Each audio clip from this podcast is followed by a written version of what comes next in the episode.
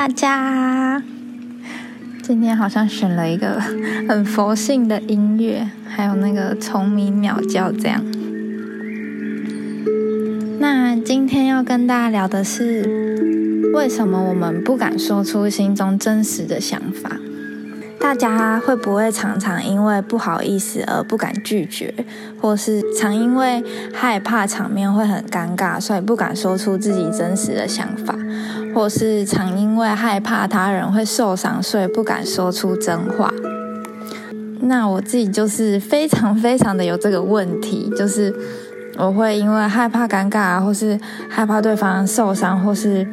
嗯，可能他听了会觉得不太喜欢，所以我就不敢说。可是我发现有时候其实是因为我们自己的担心、害怕而不敢说，其实对方没有那么在意。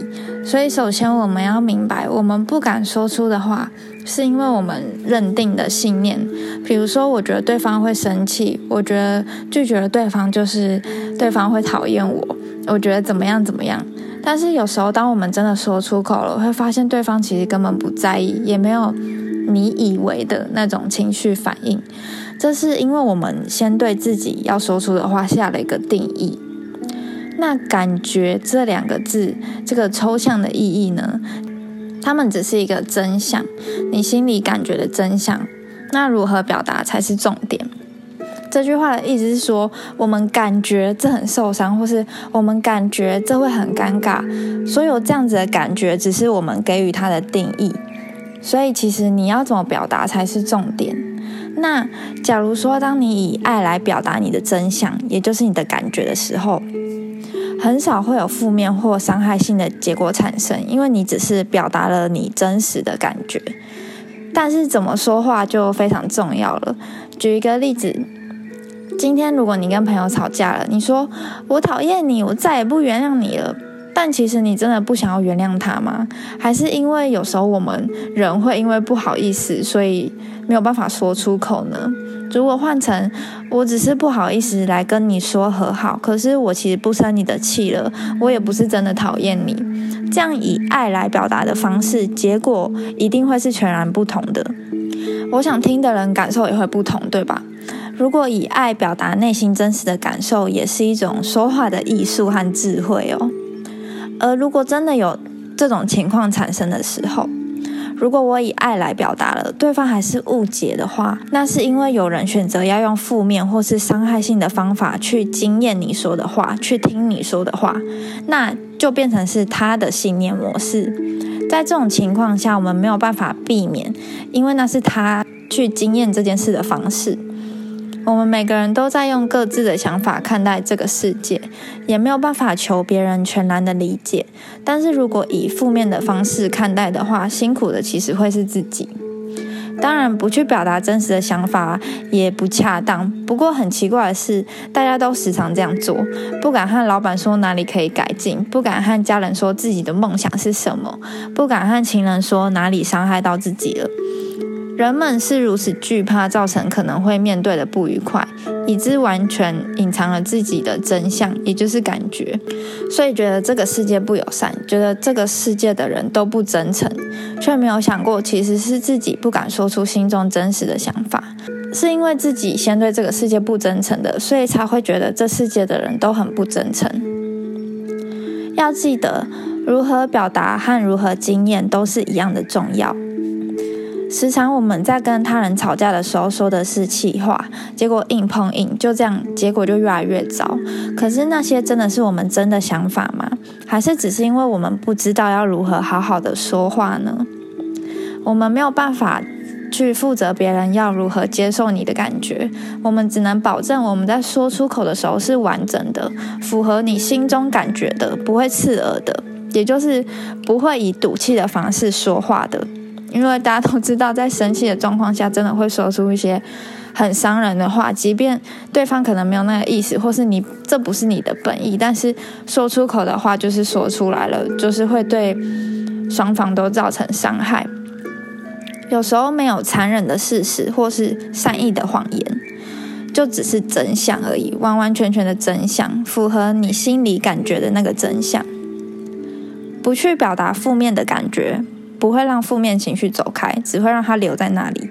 这就是为什么一个人一直隐忍的时候，就会突然爆发，因为负面性会伤害身心，让灵魂也背负这个重担。再来呢，我们回到前面思考的问题：为什么我们不敢说出真实的想法呢？回顾看看，在我们小的时候，我们是否因为说出真话而被拒绝或是被骂呢？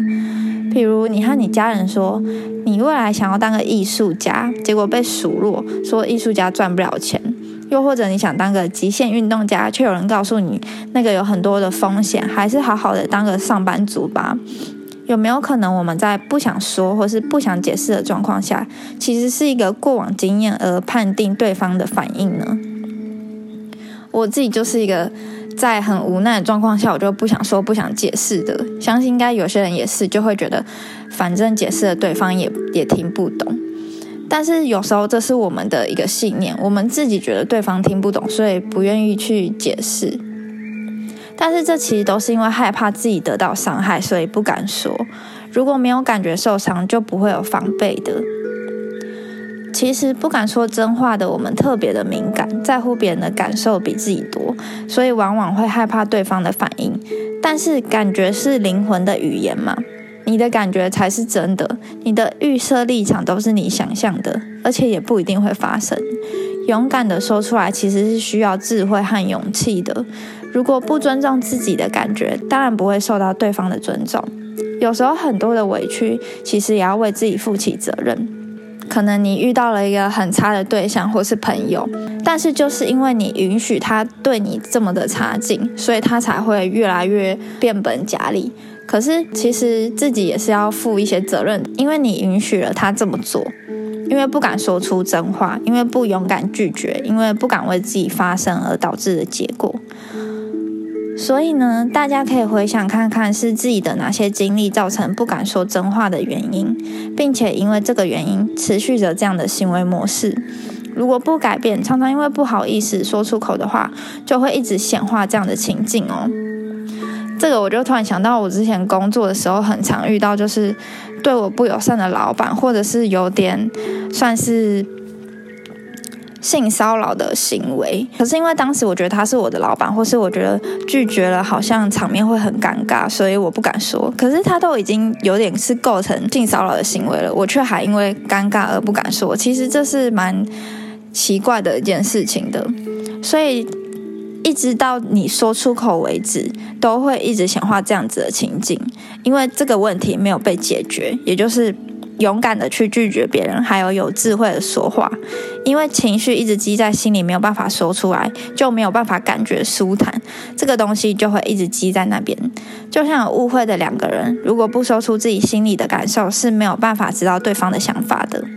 所以要怎么好好的说话，也是需要透过练习的。所以呢，祝大家都可以喉咙畅通，可以好好的表达，然后学习说话的艺术，也去追溯自己的本源，不管是小的时候或是生活上的经历，去找出自己为什么不敢说出真话的原因。